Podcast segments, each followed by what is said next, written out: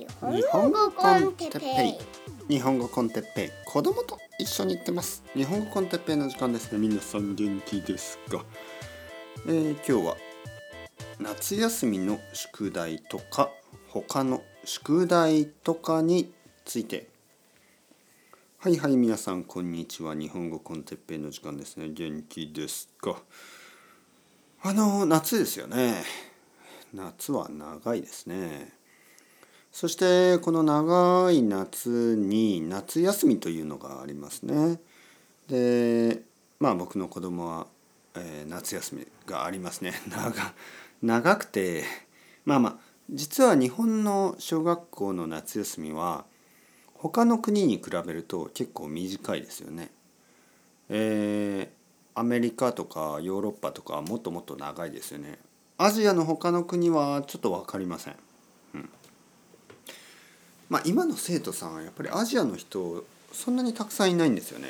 アメリカが一番多くてその次はヨーロッパなので僕はなぜかアメリカやヨーロッパのあのなんかこうこと いろいろなことに詳しくななりましたけど実はアジアあんまりわからないですね。中国とか韓国とか生徒さんが少ないんですよね、えー、理由は分かりません。まあ理由はちょっとあるかな。あのやっぱりポッドキャストがあんまりこうまだまだ聞かれていないエリアとかねそういうところはあの僕の生徒は少ないですよね。まあ、とにかくあの夏休みがありますよねそして夏休みには夏の宿題がありますね。僕の子供もまあまあまあ多い宿題があってまあそんなにまだ難しくないんですけどまああの宿題があるんですよ。で宿題についてですけどまあ子どもの場合やっぱり自主的に勉強するっていうことがなかなかできないでしょ？自主的にね。あ例えば僕は、えー、国語が苦手だから、日本語ですね国語が苦手だからちょっと漢字の勉強しようとかあ私は計算が苦手だからあの足し算と引き算の、えー、復習をしようみたいな子供はいないんですよ。あのだ子供だからね。子供だから子供だからもし宿題がなかったら全然勉強しないしまあほとんどの子供はね。例えば僕の子供みたいな普通の子供たちは宿題がなかったら勉強しないしあのゲームばっかりしたいとかね。あのルールがないとルールやあの課題と言いますねタスクですねルールや課題がないと子どもたちはもうあの楽しいことだけをしたい、ね、そんな感じなんですよ。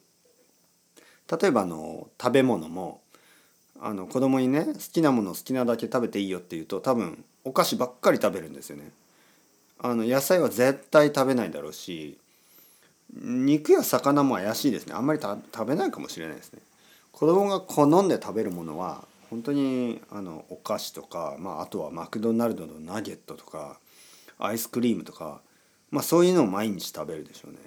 そうするともちろん病気になるでしょ。だから僕たち親がちょっとあの気をつけてあそれはあの今は食べたらダメとかね。例えば朝起きていきなり子供がアイスクリーム食べてたらやっぱり止めますよね。いやダメだよ。朝はあの卵とかパンとかあのアイスクリームじゃないものを食べましょう、ね、フルーツもいいかもしれない、えー、オートミールとかもいいかもしれない。昼ご飯は昼ご飯をちゃんと食べて晩ご飯も晩ご飯をちゃんと食べて、えー、アイスクリームは多分1週間に何回かあの昼の時間に食べるとかね。夜のデザートに食べるとか。やっぱりちょっとルールを決めた方がいいですよね。子供だから。じゃあ大人なんですけど大人は宿題がいるのかっていうあのことですよね。あの日本語の勉強してますね。皆さんは日本語の勉強してて。たまにですね生徒さんでまあまあ僕の生徒は本当に少ない。そういう人は少ないけど今までに何回かありましたよね。先生宿題を出してください。僕はこれを聞いた時にちょっと驚くんですよね。え？え？みたいな。いやあのその自分で勉強すればどうですか？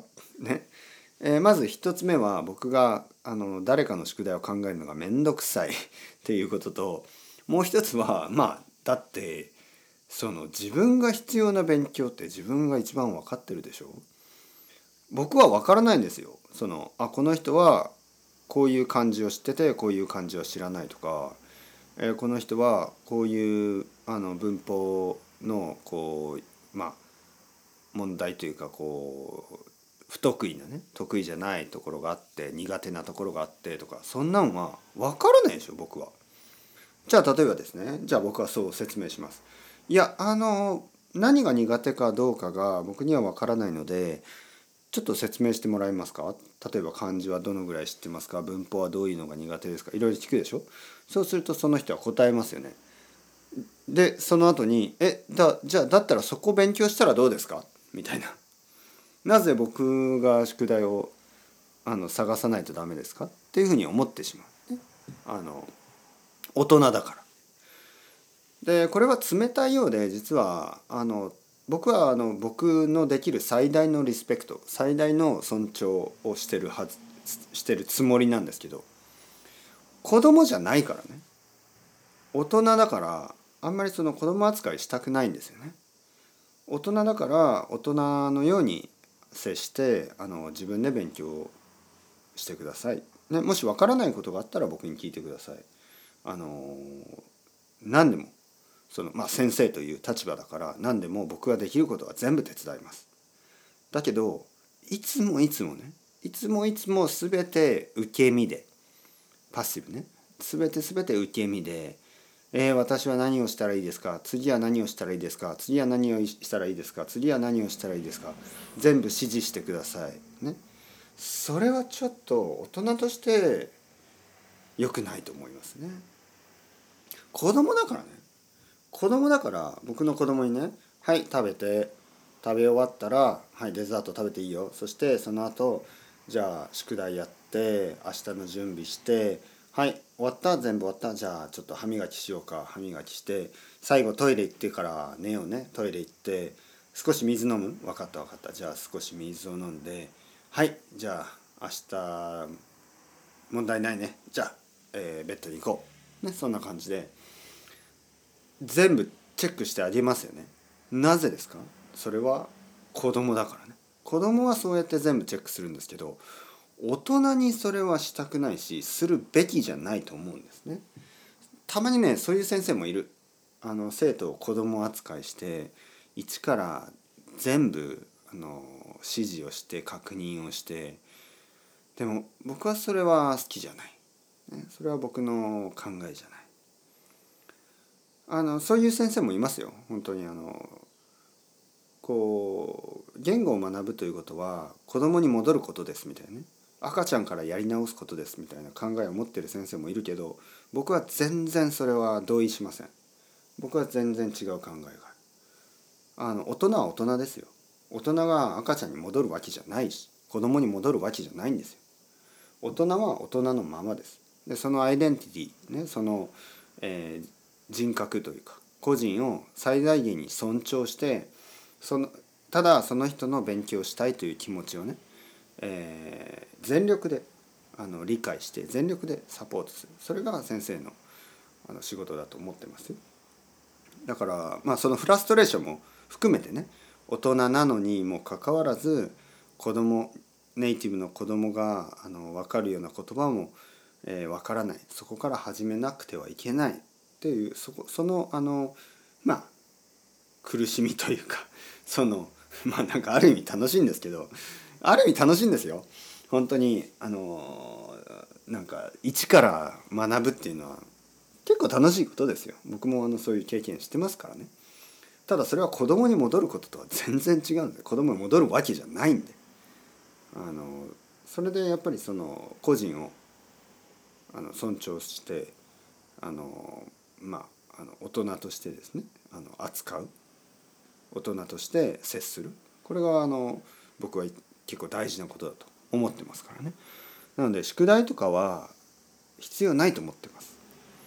自分で自分に必要なものをあの見つけて準備するそしてやるそして、え続けるでそれ自体がやっぱりあのとても大事なことなんですねそのプロセスが。語学学習を通してやっぱり毎日自分で計画して、えー、あのまあ、まず自分で問題を探してそれにその準備をして計画して実行して継続してそしてまたあの問題を探して計画してね、えー、準備をして実行して確認して。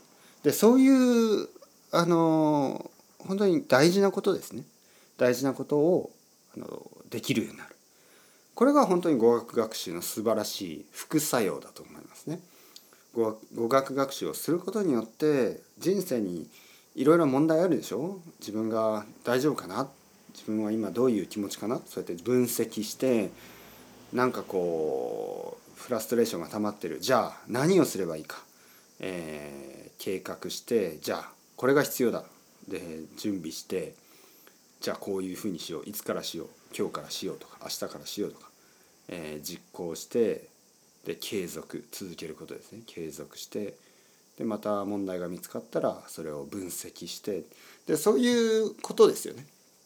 人生に大事なこといろいろな仕事で必要なスキル、えー、そういうのをあのまあなぜかあの学ぶことができる。これが語学学習の素晴らしい一つの副作用。一つのあのまあサプライズですよね。サプライズみたいなものなんで。まあ皆さん頑張っていきましょう。宿題なんて必要ない。自分で考えましょう。というわけで。チャオチャオ。 Hasta luego。またねまたねまたね。